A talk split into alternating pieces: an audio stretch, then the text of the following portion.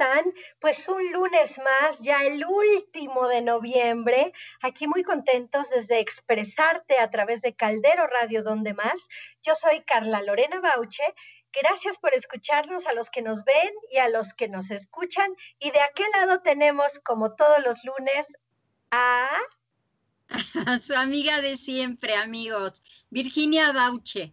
Y con el gusto de siempre para entregarles el santoral y la efemérides. Fíjense que hoy se festejan Andrés, Cástulo, Constancia, Mauro y Justina. Así es que, a ver, yo tuve un padrino que se llamaba Mauro. y se me hacía. Y yo tuve una chica que me ayudaba aquí en casa que se llamaba Justina. Así que Ahí tenemos un saludito para ellos. Sí, ahora de efemérides, fíjense que un 30 de noviembre, pero de 1913, la, la literatura se puso de manteles largos, largos, como decimos por ahí.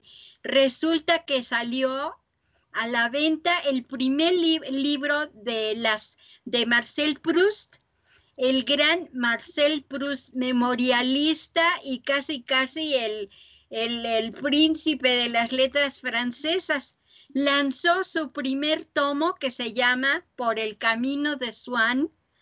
y ah, es de su obra magnífica y gigantesca En Busca del Tiempo Perdido. ¡Ay, es fabulosa! Sí, imagínense, yo la tengo y son como ocho tomos, ¿verdad? Entonces, resulta lo interesante, lo bonito es que Marcel Proust volvió de París a Ilier, que era su pueblo, digamos, y se metió a un cafecito y le sirvieron un té con unas magdalenas, que son aquellos, ya saben, esos pastelitos riquísimos, panquecitos, y al momento que empezó a comerse la magdalena famosa, empezó a recordar a su tía que hacía las magdalenas y de ahí empezó a recorrer el camino de Swan y le puso en busca del tiempo perdido. Es una maravilla de literatura que hasta la fecha uno, en cualquier capítulo que abra, en cualquiera de los tomos, porque son diferentes épocas, pero refleja toda la Belle imperdible, ¿verdad? Sí, refleja la Belle Époque parisina. ok, ¿cuál es la siguiente efeméride? Ay, la siguiente, bueno, primero está Marcel Proust.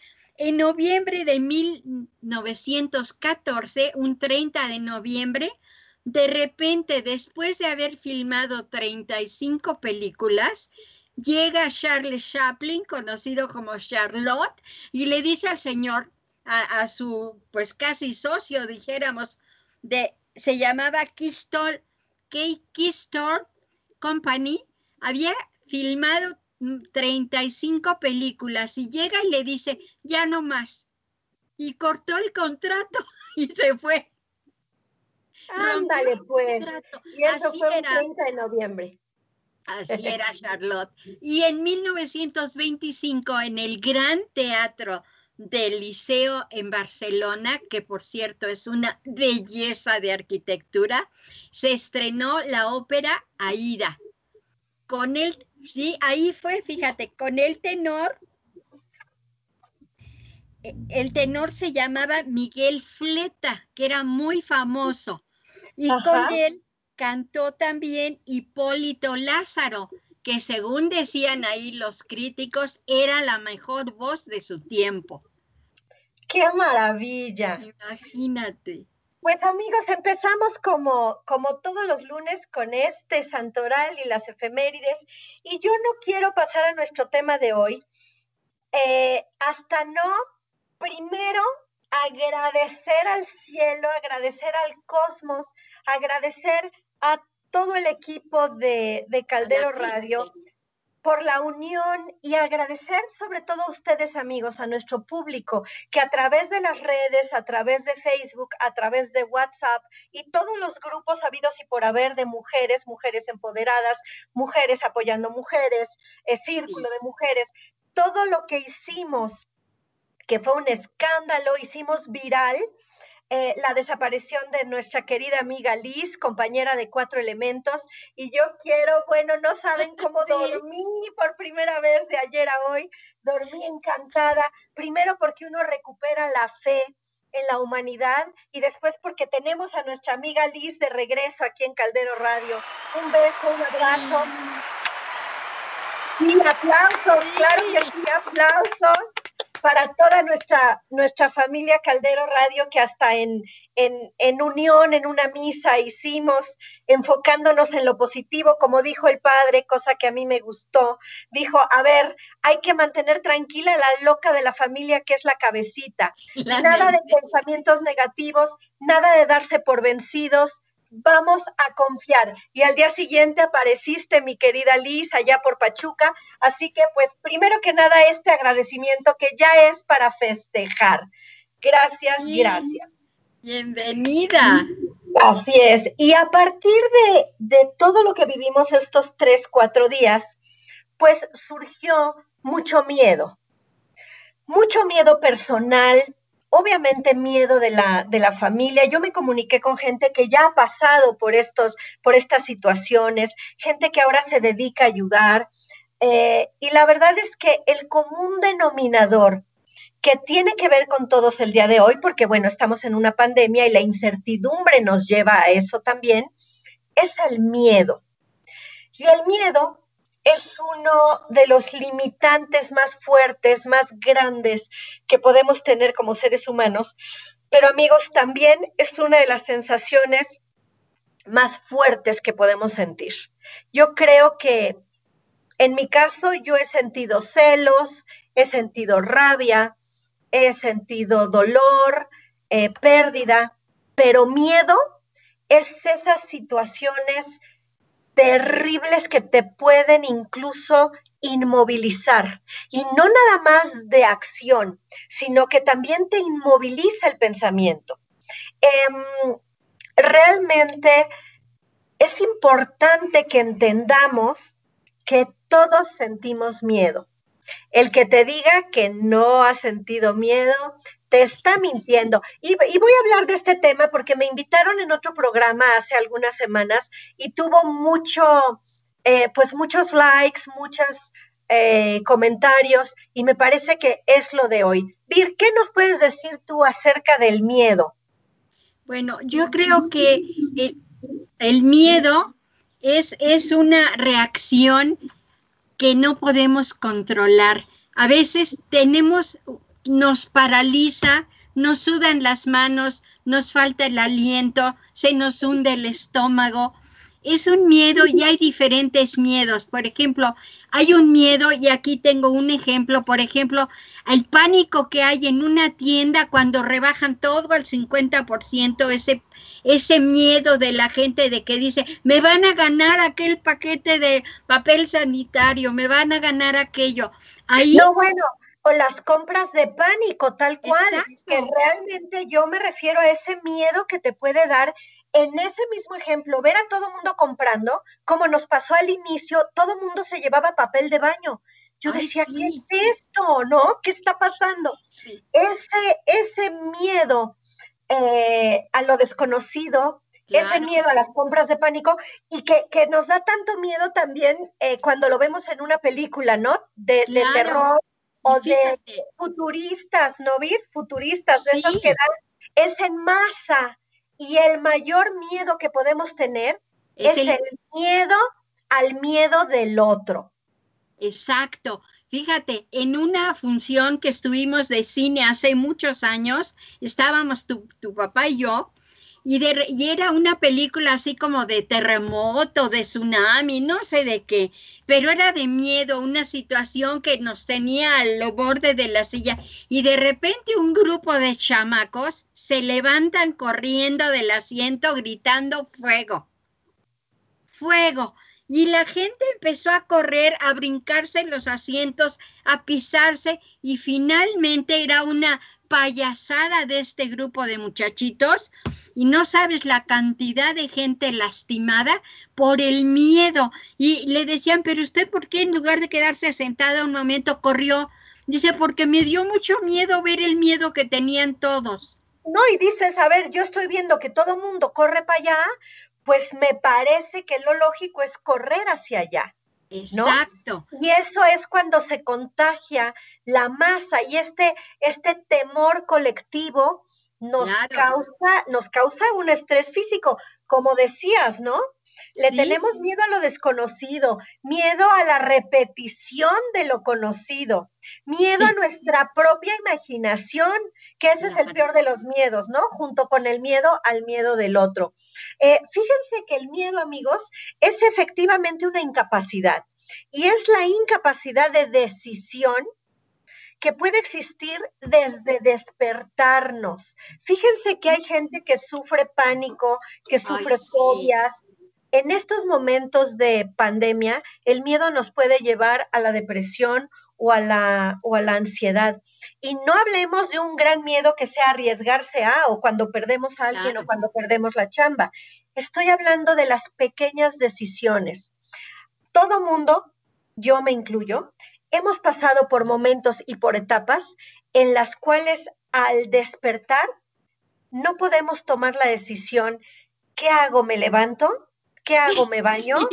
¿Qué hago? ¿Me visto? ¿Qué hago? Me... Eh, de verdad podemos llegar a un punto en el que nos paralizamos por completo y esa parálisis mm, viene de un pensamiento y ese pensamiento nos causa una emoción y esa emoción nos lleva a la reacción. Y acuérdense amigos que nosotros somos lo que pensamos, ¿no, Vir? Exactamente, claro. Y tenemos, tenemos unos miedos tan pequeños, bueno, entre comillas pequeños como los que acabas de mencionar, o tenemos unos miedos que, bueno, pueden estar catalogados como fobias. Cuando piensas, por ejemplo, que vives en el décimo piso y tienes, sufres claustrofobia, o sea, el miedo al elevador, a los espacios cerrados, y sabes que tienes que bajar tus 11 pisos y no puedes físicamente bajarlos por la escalera y te enfrentas a esa puerta del elevador que se abre, se cierra, se abre y no das el paso. Te tienes que bajar, te tienes que ir y no te atreves por el miedo a estar encerrada. Y fíjense que esas fobias, esas fobias son interesantes porque, porque ya tiene que ver con el hipocondriaco y el hipocondriaco necesita atención psicológica y psiquiátrica. Hay varias enfermedades que lamentablemente los que no las sentimos decimos, ay, está queriendo llamar la atención. O ay, está, eh, está exagerando. De verdad, amigos, el que tiene una fobia o un pavor, la cree de a de veras. Eh, y en eso radica la enfermedad mental, en una fobia, pero no nos adelantemos porque vamos a hablar de los síndromes más adelante. Ah, eh, vámonos en orden. Fíjense que lo más importante eh, para hablar del miedo, lo importante es que sepas, primero que todos pasamos por eso. Es una situación que el que te diga que no ha sentido miedo, te está engañando. La diferencia entre el valiente, por así decirlo, o el osado y el miedoso es que uno lo transforma y el otro se queda como miedo. Por ejemplo, un artista. El artista, nosotros en el escenario lo transformamos el miedo en adrenalina y los nervios en energía positiva, proactiva. Entonces, ¿qué es importante que hagamos, amigos? Eh, primero, Vira hablaba justamente de esa parte eh, física que nos da y más adelante vamos a hablar cómo controlar todos estos malestares fisiológicos que podemos sentir con el miedo. Entonces, bueno, la pregunta clave es, ¿qué estoy dispuesto a hacer hoy por mis pensamientos para superar ese miedo? Porque cuando el miedo o cualquier otra emoción nos limita, pues deja de ser una parte positiva, porque tendríamos que hablar de que el miedo tiene cosas positivas, ¿no? Entonces, bueno, eh, vamos a hablar un poquito de, la, de, de lo que nos dice la ciencia acerca del miedo. La neuropsicopedagoga Ahí se está metiendo un ruido ahí raro. Espero que a ustedes no los haya distraído. la psicopedagoga Ana, Ana San Molina nos dice que el miedo es efectivamente una emoción natural y real. Es decir, gracias al miedo nos protegemos del peligro, nos podemos adelantar a circunstancias de una manera en la que aprendemos a prevenir. Sin embargo, esa parte a mí me parece que es buena. Acuérdense que desde el hombre de las cavernas, si no tuviéramos ese foquito rojo, pues no subsistimos. Pero lo que ella dice es que el temor, es decir, es una emoción artificial. Nos hace evitar situaciones de peligro imaginario. Y esto quiere decir que es un sentimiento de inquietud, de angustia, de sinsazón, que nos impulsa a oír de algo por alguna preocupación constante y abstracta causada por alguna experiencia pasada que podría representar un riesgo a futuro. Entonces, lo que estamos viendo es que no tiene nada que ver con el presente. Tenemos que aprender a vivir aquí y ahora, en el presente. ¿No? Porque cuando una emoción ya no funciona a nuestro favor, esta emoción se conviene en un obstáculo, ¿no es cierto, Vir?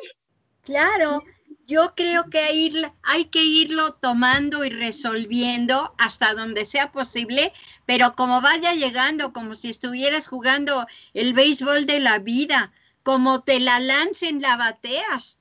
Porque... Y fíjate que es cierto eso que dices, y nada más te voy a interrumpir para decir esta frase que decimos mucho tú y yo. Tengo que confiar en que seré capaz de resolver los problemas en el momento en el que se me vengan presentando uno por uno. Claro. Sí, que hagan su filita y entonces los vamos resolviendo de, pero, pero a, golpes como, como sea, con la emoción, desde luego.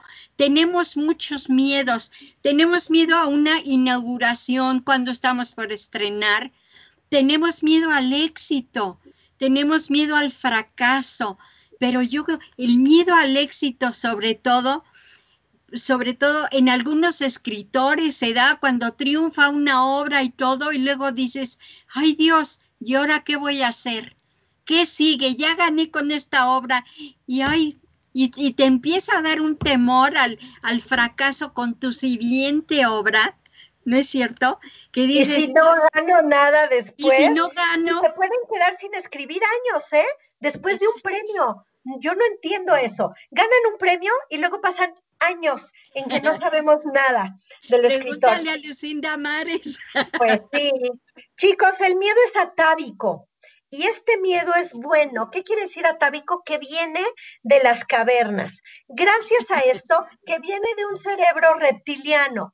Es decir, todas nuestras reacciones, incluso hoy, todas nuestras selecciones en el día a día tienen todo que ver con ese cerebro primitivo, con esas opciones, con esas decisiones, con esa lectura, con esa percepción que hacemos de lo que nos rodea. Pero fíjense, si aceptamos la parte buena del miedo, entenderemos que nos alerta ante el peligro, eh, nos, nos pone atentos ante lo desconocido, nos da parámetros de preocupación, de prevención, de precaución, nos presenta el peor de los casos, así como como nos enseña a ver el panorama desde muchos puntos de vista acerca de algún asunto y nos obliga a reaccionar entendiendo que incluso la no reacción es una acción. por ejemplo, por ejemplo, en un asalto, si tú reaccionas con violencia, con agresividad, puede que te disparen. Si ahí te quedas parado, si ahí no reaccionas y obedeces, a lo mejor te salvas. Como los perritos, ¿no, Vid? Que cuando se enfrentan... Se huelen se huelen y el más débil se tira al piso con las patas hacia arriba y de esa manera está demostrando me rendí y el otro se aleja. Es una manera de defenderse cuando entendemos que estamos en riesgo y en peligro. Eh, otro ejemplo, otro ejemplo, miren, Ana, Ana San Molina que es la neuróloga psicóloga que les estoy diciendo, eh, pediatra, este, pedóloga también, no, eh, no, pedóloga, no, perdónenme, estudia eh, para ser maestra y fue, hizo todos los estudios importantes que tienen que ver con la conducta humana y el cómo aprendemos, ¿no? En el aprendizaje de los adultos. Ella dice que las frases estoy ocupado, vivo estresado o me siento ansioso, fíjense amigos, atención a esto. ¿Cómo lo decimos a todas horas? Bueno, ella dice que es nuestra incapacidad de afrontar las situaciones en el día a día y nos va deparando la vida diferentes opciones y nosotros decidimos la no acción, que es la más peligrosa a veces, porque en la pausa está también la reflexión, ¿no, Vir? Sí, el acomodo del pensamiento. Y te voy a decir, ya que mencionaste la infancia, ¿verdad? Esta, esta doctora que se dedica a los niños y todo, desde pequeños, desde niños, tenemos un miedo innato al abandono. Cuando no encontramos a mamá que se fue a, poner la lavadora y estamos ahí, mamá, ese miedo al abandono, el miedo al rechazo, el miedo al ridículo, en que muchas veces sucede cuando te castigan en la escuela y antes, ahora no sé, pero antes que los ponían en el rinconcito con orejas de burro, ese miedo al ridículo hacía que los niños tuvieran que ir corriendo al baño o que les sucedieran cosas sentaditos allí en un banco de cara a la pared por ese, ese miedo que les daba. Fíjate, y además, ¿cómo va formando la personalidad del adulto, Vir?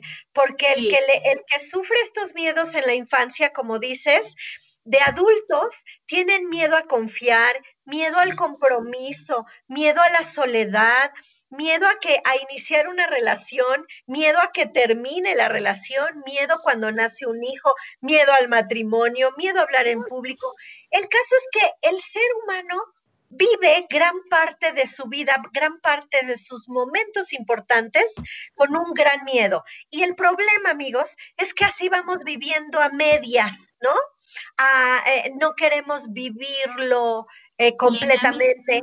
No nos queremos entregar plenamente. No, bien, déjame saludar que tenemos aquí a Jack, obviamente, José Luis Meneses. Gracias, José Luis. Virginia Uzárraga está viendo este tema. Gracias, Vicky, de mi corazón. Ernesto Benjamín nos dice, esas cosquillas en la panza se sienten antes de subir al escenario y que una vez que estás allá arriba, explotan y se transforman en todas las emociones que debe proyectar tu personaje. Qué lindo, claro que sí, porque ya en el escenario ya no eres tú, ya es el personaje y cuando sabes hacer ese clic, pues maravilloso.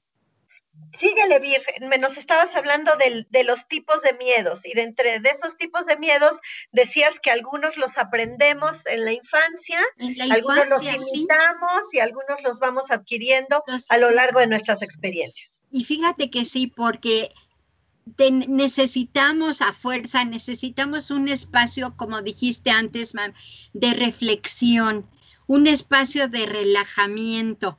Hay diferentes técnicas para, para poder encontrar esto y pues bueno, mencionaríamos la yoga que es mundialmente famosa y que nos ayuda a, a, relajarnos, a concentrarnos, a respirar.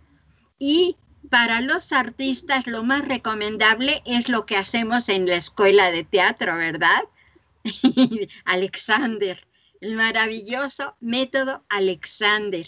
Sí, la técnica corporal, la técnica corporal Alexander, que es una técnica inglesa que realmente eh, te ayuda a entrar en equilibrio eh, y, y, cuatro elementos fundamentales, que es del tipo de las herramientas que usamos los actores, pero que nos sirven a todos en el día a día. Y ellos son el equilibrio entre los pensamientos, las emociones, el cuerpo y la voz.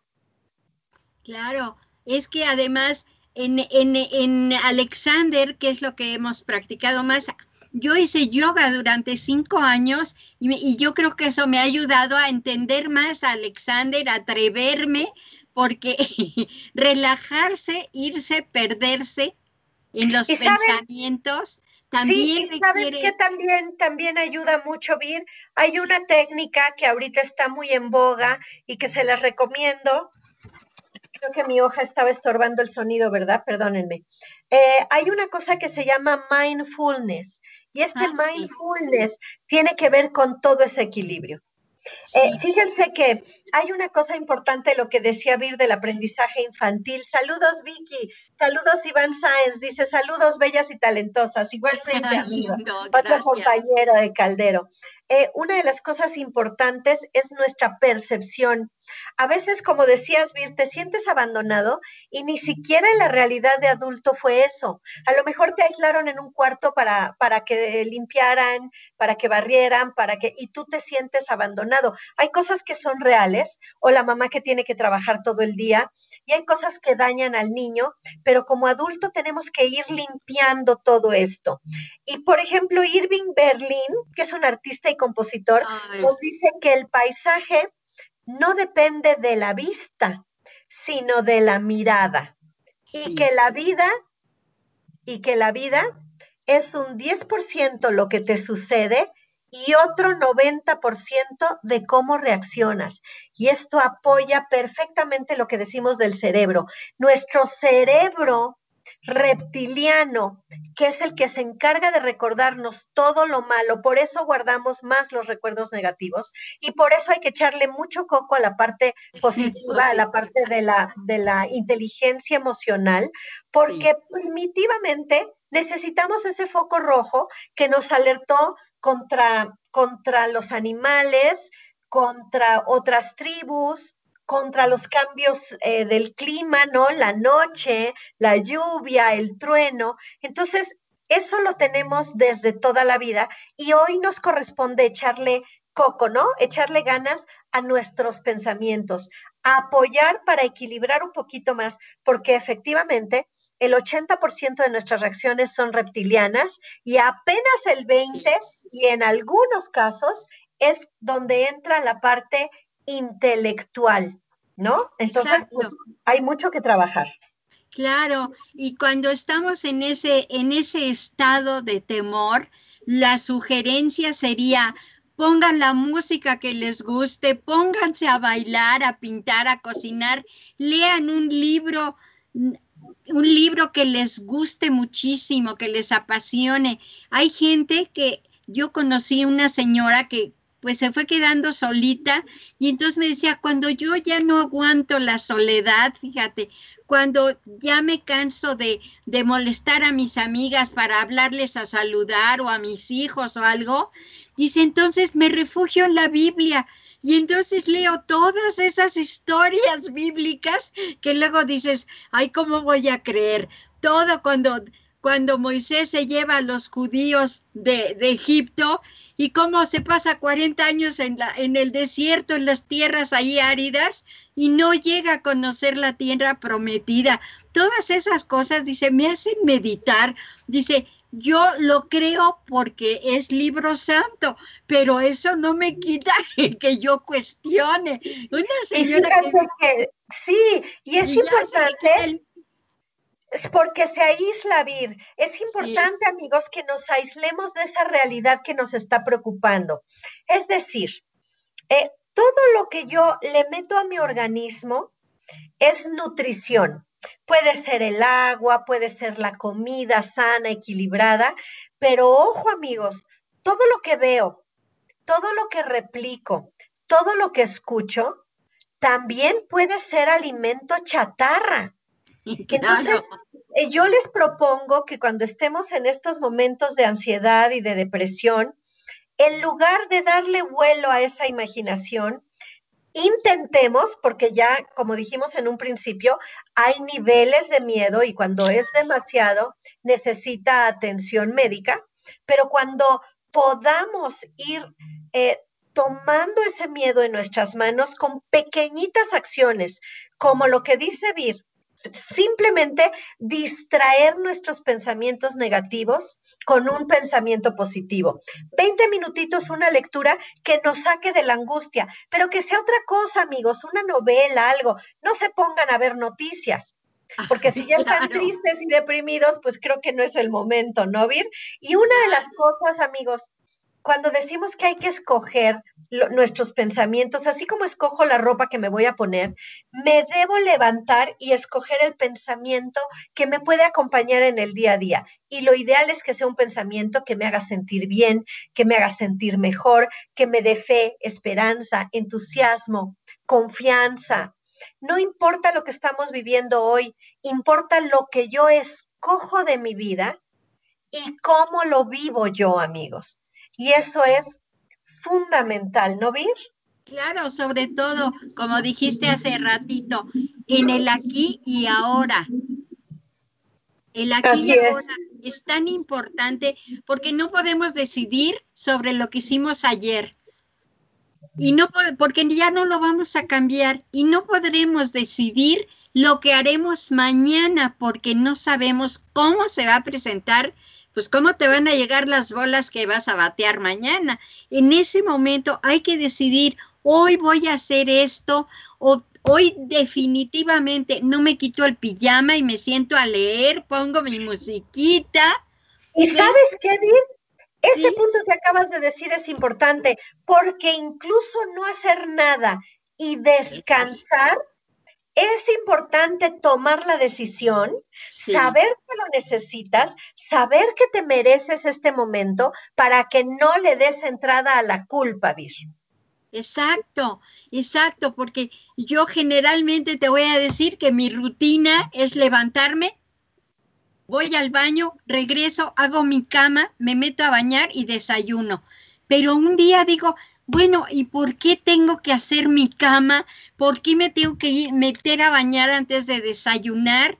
Y digo, hoy no lo voy a hacer.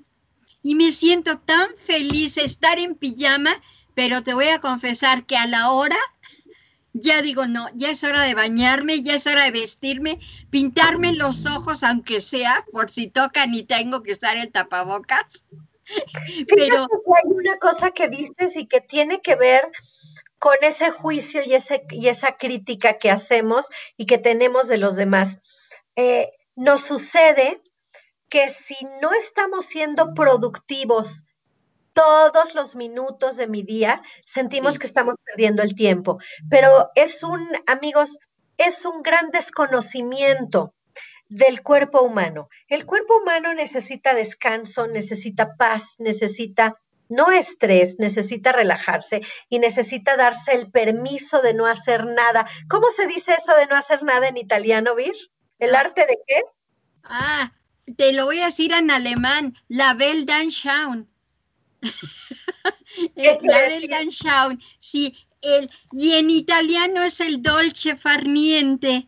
Exactamente, el, el placer de no hacer nada. Y les voy a decir por qué es importante. En primera, porque en la pausa viene el, análisis. y del análisis viene una catarsis y de la catarsis viene una acción. Pero además, amigos, hay muchas enfermedades que se relacionan a este estrés y a esta ansiedad y a esta preocupación que, como dijimos en un principio, está fuera de nuestras manos. Les voy a decir, algunos ejemplos de problemas médicos relacionados con el miedo son enfermedades cardíacas, diabetes, transformaciones en la tiroides, trastornos respiratorios como el asma, por ejemplo, y patologías eh, como trastorno de ansiedad, fobias, pánicos y enfermedades eh, hipocondríacas, como decía Vir al inicio del programa. Y bueno, sí, dime, Vir.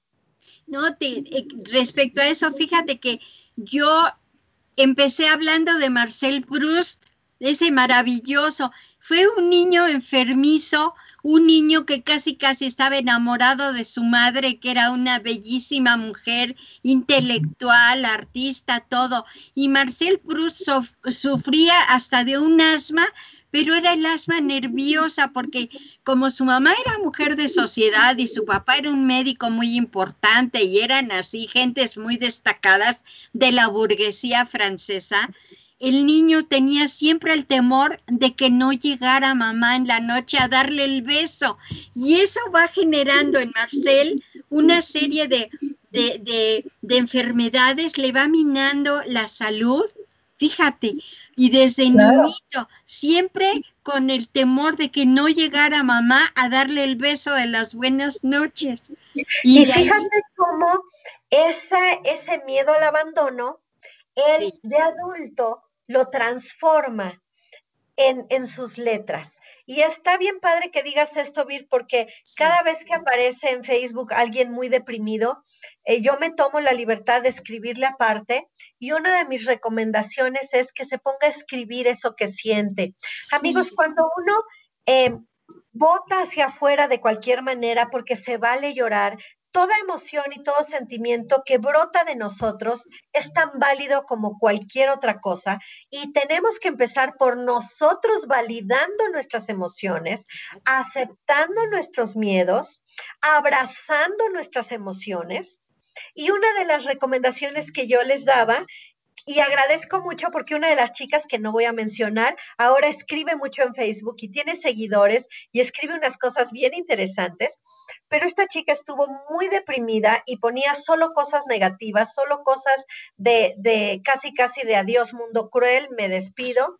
Y me atreví, eh, me atreví a, a interactuar con ella y ahora escribe unas cosas muy lindas, pero es importante, amigos, que ustedes se atrevan primero a poner en papel todo eso que están pensando y sintiendo. ¿Por qué? Primero el cerebro está trabajando diferente, ya estamos echando a andar el raciocinio, porque primero lo pienso, luego lo siento y luego mi cerebro está haciendo que mi brazo, mi mano se vaya hacia el papel. Y en ese proceso ya hay una conciencia. Una vez que yo lo escribo y lo veo, cuando yo lo leo, es una comunicación conmigo misma que no tengo si no me escucho, ¿no? Es importante verlo y decir, ay, esto salió de mí, esto siento, esto pienso. Y cuando guardo ese papel y lo veo dos días después, me doy cuenta o de que sigo lo mismo o de que estaba súper exagerada mi, mi emoción o de que ya lo veo diferente. Entonces es una terapia muy importante escribir o crear con ese miedo y con ese dolor, no nada más enfocarnos a cómo puedo evitarlo y cómo puedo salir adelante. Mm, tengo el derecho y tengo el permiso a vivirlo, pero hay que profundizarlo, hay que encontrarle cómo. Podemos inventar un cuento, podemos crear una historia, podemos empezar a escribir un libro o como hace esta chica, podemos transformarlo en mensajes positivos hacia otras personas que están sufriendo la misma soledad, la misma ansiedad. Pero escriban, es una tarea maravillosa.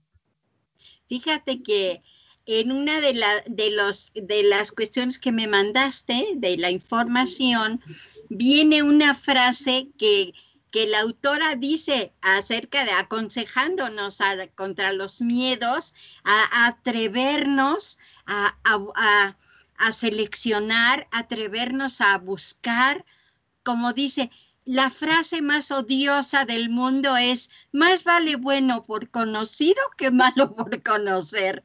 Ay, sí, por favor, qué mediocridad. Me quedo con lo que tengo, aunque me lleve el tren, porque, ay, no sé a qué me vaya a pasar algo porque está enfocándolo negativamente, en lugar de decir, bueno, esto ya pasó, ya lo malo que se vaya, y voy a buscar lo bueno.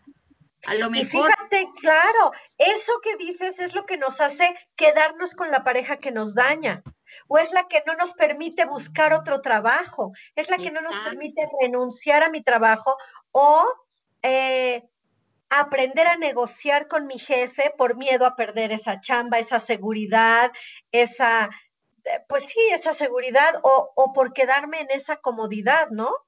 Sí, hasta cortarte el pelo, tan fácil como cortarte el pelo. Mucha gente, bueno, yo que soy... Tan fácil y tan difícil, ¿eh? Porque cuando uno está en duda y cuando uno no está seguro y cuando uno no tiene autoestima y cuando uno no tiene autoconfianza, cualquier decisión, hasta cortarte el pelo, da miedo. Y menos si le preguntas a alguien y te dicen, ¿cómo crees? Estás loca. ¿Cómo te puede la gente meter miedo? ¿Y cómo puede uno escuchar más a los demás que nuestra voz interior, ¿no, vi? Lo que pasa es que los estás responsabilizando a los demás al escuchar su opinión porque no te atreves a realizar lo que tú tienes ganas de hacer. Así es. ¿Es cierto? Entonces pides opinión a todo mundo y dices, ah, pues sí, tienen ellos razón, porque, entre comillas, entre paréntesis, yo no me atrevo. Y sin embargo, te arriesgas, ya sea una cosa, como dije, que, que, es muy seria para algunas personas. Yo recuerdo accidentalmente le corté un pedacito de pelo, no me acuerdo a quién, una amiguita o a, a mi nuera, no sé a quién, y fue un drama porque le faltaba un pedacito de pelo de la punta. Pero se le había hecho un nudo, yo no sé qué pasó. Yo me lo corté porque se me atoró el cepillo y, me lo tuve que cortar. Pero ese miedo de ella porque le faltaba ese pedacito de pelo, ay, a mí me mortificó tanto, me sentí tan apenada. Dije, bueno, realmente le va a crecer al rato bueno, pero es su pelo y es su miedo. Claro, claro. amigos, pues vamos un, un, poquito a retomar la parte científica del tema de hoy del miedo. Y ya lo mencionamos, pero vamos a ser muy claros para que ustedes ubiquen muy bien tres puntos importantes. Eh, que son eh, tres componentes del miedo. El primero es la parte fisiológica, que ya lo dijo Vir, que puede ser taquicardia, taquicardia, dificultad de respirar, sudoración, hiperventilación. Fíjense que la hiperventilación es la que nos lleva a desmayarnos y creemos que el miedo nos llevó a desmayarnos. No, es cuando respiramos muy rápido y muy fuerte, porque el cerebro no puede no puede manejar todo ese oxígeno en el cerebro.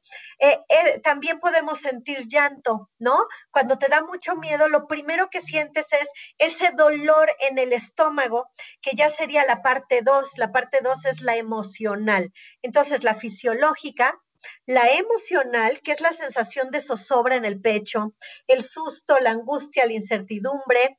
Eh, esto no sucede, Vir, amigos, eh, es, una, es una respuesta de nuestro cerebro cuando queremos controlar todo lo que sucede a nuestro alrededor y nos damos cuenta que no somos perfectos y que no podemos tener todo controlado. Y cuando como niños chiquitos y este y caprichosos, lo que no podemos controlar y se va de nuestras manos nos hace hacer corajes. Entonces, bueno, esa parte es importante, ¿no? Las manos nos sudan, en fin. Y aquí, en la parte emocional, también viene el llanto como un desahogo, lo cual es importante, vale la pena. Y la tercera parte es la cognoscitiva. Esta parte Acuérdense, fisiológica, emocional y cognoscitiva. Esta parte cognoscitiva es a la que nos referimos cuando hablamos de que hay que echarle ganas al, al coco intelectual. Hay que razonar, hay que darnos el tiempo y la pausa. ¿Por qué?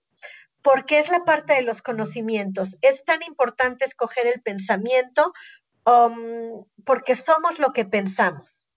Y mientras seamos lo que pensamos, tenemos que aprender a cambiar, amigos. Esto lo he dicho mucho, lo hemos mencionado en todos los programas. Tenemos que aprender a cambiar nuestro diálogo interno. Ese diálogo interno es el diablito que nos dice todo lo malo y el angelito que nos dice todo lo bueno e intentar escuchar más al angelito. Y esto es fundamental porque gracias a estos pensamientos somos lo que pensamos y actuamos en consecuencia. Entonces, si seguimos actuando de la misma manera y pensando de la misma manera, no vamos a recibir algo diferente. No vamos a tener consecuencias favorables si lo que hacemos no ha sido favorable. Voy a leer acá un comentario de Marcelo Magallanes que nos dice, hola, buenas tardes amiga, un beso muy grande desde Montevideo, Uruguay. Tantos meses sin hablar contigo, espero que estés muy bien, bendiciones. Marcelo, sí, muchas gracias, gusto en saludarte. Pues hoy nos toca, Marcelo, hablar del miedo, que ya que estás entrando apenas, te invito a que lo compartas, te invito a que entres en la repetición, porque lo que estamos hablando no es cómo nos paraliza y ya, estamos hablando de qué hacer para manejarlo, de qué hacer para controlarlo, para superarlo. Y les estamos hablando, amigos, de que todos tenemos miedo. La diferencia es qué hago con él. Claro. Y en esta parte cognitiva, eh, cognoscitiva, es indispensable cambiar este diálogo interno. Acuérdense que los pensamientos o nos nutren o son, como dijimos en un principio, comida chatarra, Vir. Sí, por supuesto. Y yo creo que una manera es que la percepción, la sensibilidad en todos nuestros sentidos son los que nos alimentan el cerebro, porque de repente te encuentras con que hace muchísimo que no volteas al cielo en la tarde, en un atardecer, y de repente volteas y te encuentras con el milagro de ese cielo sonrosado o de ese cielo plateado o gris tormentoso que te provoca una, una sensación de éxtasis. Por lo menos a mí me pasa y a mucha gente le pasa. De repente le dices, oye, ¿viste cómo estaba la luna ayer? Ah, que ayer hubo luna. Ajá, por cierto, amigos, ha sido preciosa desde el viernes para acá. El viernes. Exacto. Y miren que ya no es octubre, ¿eh? Pero de todos modos, yo ahora que he estado entrando con el, el, club de ópera que tenemos y esto, y de repente volteo y veo aquí en mi estudio, veo la luna hasta arriba, pero era llena, preciosa. Y les digo, ¿ya vieron la luna? Y los que estábamos comentando, Emilio, René, en fin, no, espérame tantito, me voy a asomar al balcón, voy a la terraza. Y. Es que hay cosas tan tristes, tan feas, tan duras, estamos rodeados de tanta pérdida, de tanto dolor, que hay que aprovechar los pequeños momentos para disfrutar algo lindo. Miren amigos, hablando del miedo, de la depresión, eh, yo conozco muchas personas que le tienen eh, a todos nos duele, ¿no? La, la hambruna del mundo nos duele. Que haya niños sin alimento nos duele. Pero amigo, lo que puedes hacer tú en tu casa, en lugar de deprimirte porque en África haya niños que no comen, tú puedes comprar con cuidado y tú puedes no desperdiciar el alimento, tú puedes no tirar comida. Ese es tu granito de arena. Si estás preocupado y sufres por la guerra en Oriente, en lugar de deprimirte por la guerra de Oriente, trata de ser empático con tu alrededor, trata de ser asertivo en familia. Trata de hacer el amor y no la guerra. No te pelees con el vecino, no pelees en el coche con el, con el de al lado. Eh, o sea, realmente muchas de nuestras angustias, si lo acercamos a nuestra vida diaria, podemos resolver. Cuando yo solo pienso en mí, estoy siendo egoísta.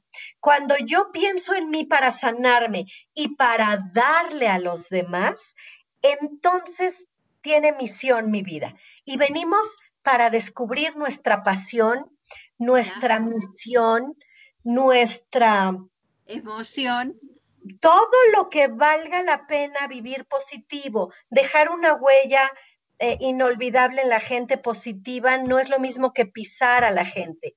Entonces, mientras yo les dé lo mejor de mí, mientras yo esté trabajando internamente, que eso es lo de hoy, amigos, el año que viene no va a estar mejor. El año que viene me parece que va a ser muy difícil, muy complicado económicamente, socialmente, eh, en todos los aspectos pero también creo que la vida, el cosmos, nos está invitando a hacer una introspección de quién soy yo, qué quiero dejarle a los demás, cómo puedo dar mi mejor versión, porque de nada sirve que yo llore por todo lo que hay afuera si yo en mi microespacio soy tóxica, soy nefasta, soy violenta, soy agresiva. Tengo que cambiar mi comunicación, primero conmigo y luego con los que me rodean, mis hijos, mis papás, mis amigos, de qué manera puedo ser una mejor versión de mí misma. Eso es lo que va a ayudar porque la sociedad está formada de personas. y las personas tenemos que ver con nuestro entorno, somos mexicanos. Eh, ni los gobernantes, ni los presidentes no son extranjeros y tampoco son europeos. Se comportan y reaccionan como mexicanos, es nuestra idiosincrasia. Surgen de nuestro propio pueblo. Y la cultura o la incultura somos nosotros. Entonces pongamos nuestro granito de arena seamos mejores, compartamos cosas positivas, los ejemplos que sí queremos ver en nuestra sociedad, esa que añoramos, esa que sí queremos. ¿Por qué replicar siempre los malos ejemplos, Vir? Claro, precisamente porque a veces yo creo que son reflejos o temores que nosotros tenemos y los proyectamos. Así es. Yo sugiero, invito, me encantaría que hiciéramos un ejercicio así, nada más pequeñito, cada uno en su casa, en su tiempo, ¿eh?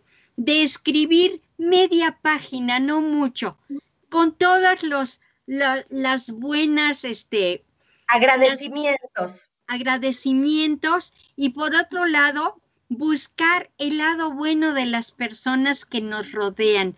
El vecino que nos saluda o que nos detiene la puerta cuando entramos al edificio, el vecino que se baja del coche y ayuda a bajarlas. En fin, cualquier cosa, cualquier detalle. Si nosotros no somos esa persona, empezar a saludar en el elevador, ayudar a, detener una puerta. ¿Te acuerdas con los vecinos? Oye, hasta aprendimos, hasta hemos aprendido en esta pandemia a sonreír con los ojos, amigos. ¿A poco no? Ya aprendimos a, endulzar la mirada para ser empático con alguien, ¿no es cierto? Sí, entonces yo sugiero, les provoco a escribir una cualidad de cada uno de, de, su familia. No se vayan por los defectos, se trata de ver lo bueno, de, del pensamiento, encaminarlo encaminarlo a cosas positivas, buenas y que hagan felices a, las personas. Un chiste del tío aquel que era gruñón pero que contaba unos chistes divinos, o, el, abuelito, el tío, el marido, los hijos, los primos.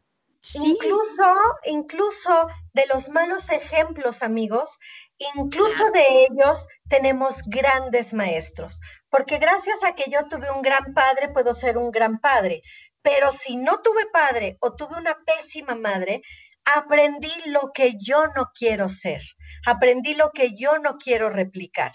Entonces, cuando estamos abiertos a aprender de todo, cuando no nos creemos perfectos, cuando no cuando entendemos que no sabemos todo y empezamos a absorber y aprender de todo lo que nos rodea. Aprender. Así es cuando crecemos y así es cuando evolucionamos. Amigos, nos quedan cinco minutos y no quiero dejar de hablar de, de, las hipocondrias que son importantísimas, que conozcan y que, y que lo tomen en serio porque son serias. Es importante detectar esto. Y vamos a hablar de dos trastornos importantes que merecen atención médica, psiquiátrica, psicológica. Y estos son el trastorno facticio, que antes se llamaba síndrome de Munchausen. Y es, eh, fíjense que estas personas son las que, sintiéndose un poquito mal, exageran todos los síntomas pero no lo hacen como pensamos por llamar la atención. Efectivamente creen que están enfermas de algo muy grave. Y estas personas es una enfermedad patológica muy fuerte porque son capaces de creerse tanto la enfermedad que pueden llegar incluso a ir con un doctor y que no les encuentra nada, pelearse con ese doctor, lo acusan de incapaz, no, pero no es de risa, esto es serio de verdad. Es preocupante que la mente de una persona pueda creer que está verdaderamente enferma cuando no tiene nada, tanto que puede incluso caer en demandar a un médico porque no le encontró nada, seguir buscando a un médico, a otro, a otro, es capaz de transformar un expediente médico y alterar los resultados con tal de hacerle creer a su microcírculo que tiene una enfermedad grave. Tengan mucho cuidado, es delicado, es de lo más fuerte y lo peor amigos, Ellos no lo saben, no se dan cuenta de todas estas mentiras que están tejiendo para que ustedes y esos resultados y los médicos les den la razón de lo mal que se sienten.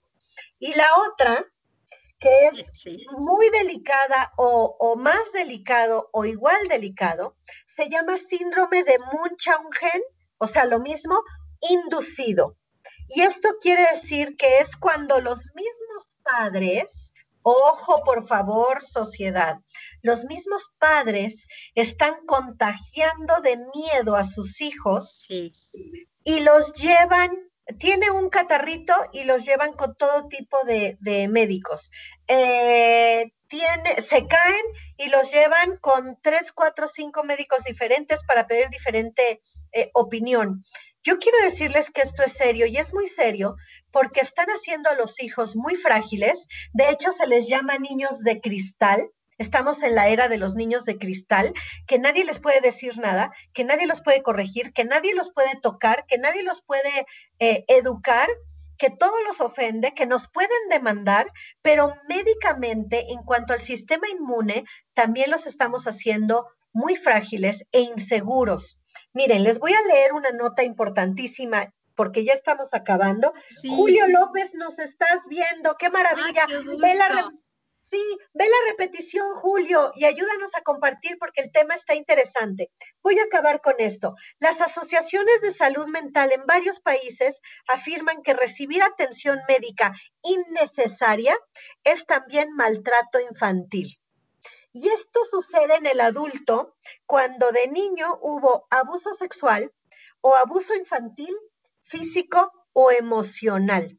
Podemos ayudar a estas personas brindándoles todo nuestro amor, todo nuestro cariño, no agrediéndolas por esto que sienten, porque es de a de veras, pero siempre orientándolas a que pidan ayuda. Amigos, nos vamos. Esto fue El Miedo en Caldero Radio, donde más, a través de expresarte. Y les mando un beso y un, un, abrazo a todos mis compañeros que hoy van a estar festejando la segunda emisión de los premios San Ginés, eh, que, se, que se, van a, se van a llevar a cabo hoy a las seis de la tarde. Allá nos vemos. Arturo Amaro, Adriana, que la tuvimos el programa pasado, y el programa que viene, Vir, vamos a tener de invitada a Fanny Sarfati, quien va a tener un premio el día de hoy, va a recibir un premio y nos va a hablar de su trayectoria. Vir, adiós, besos.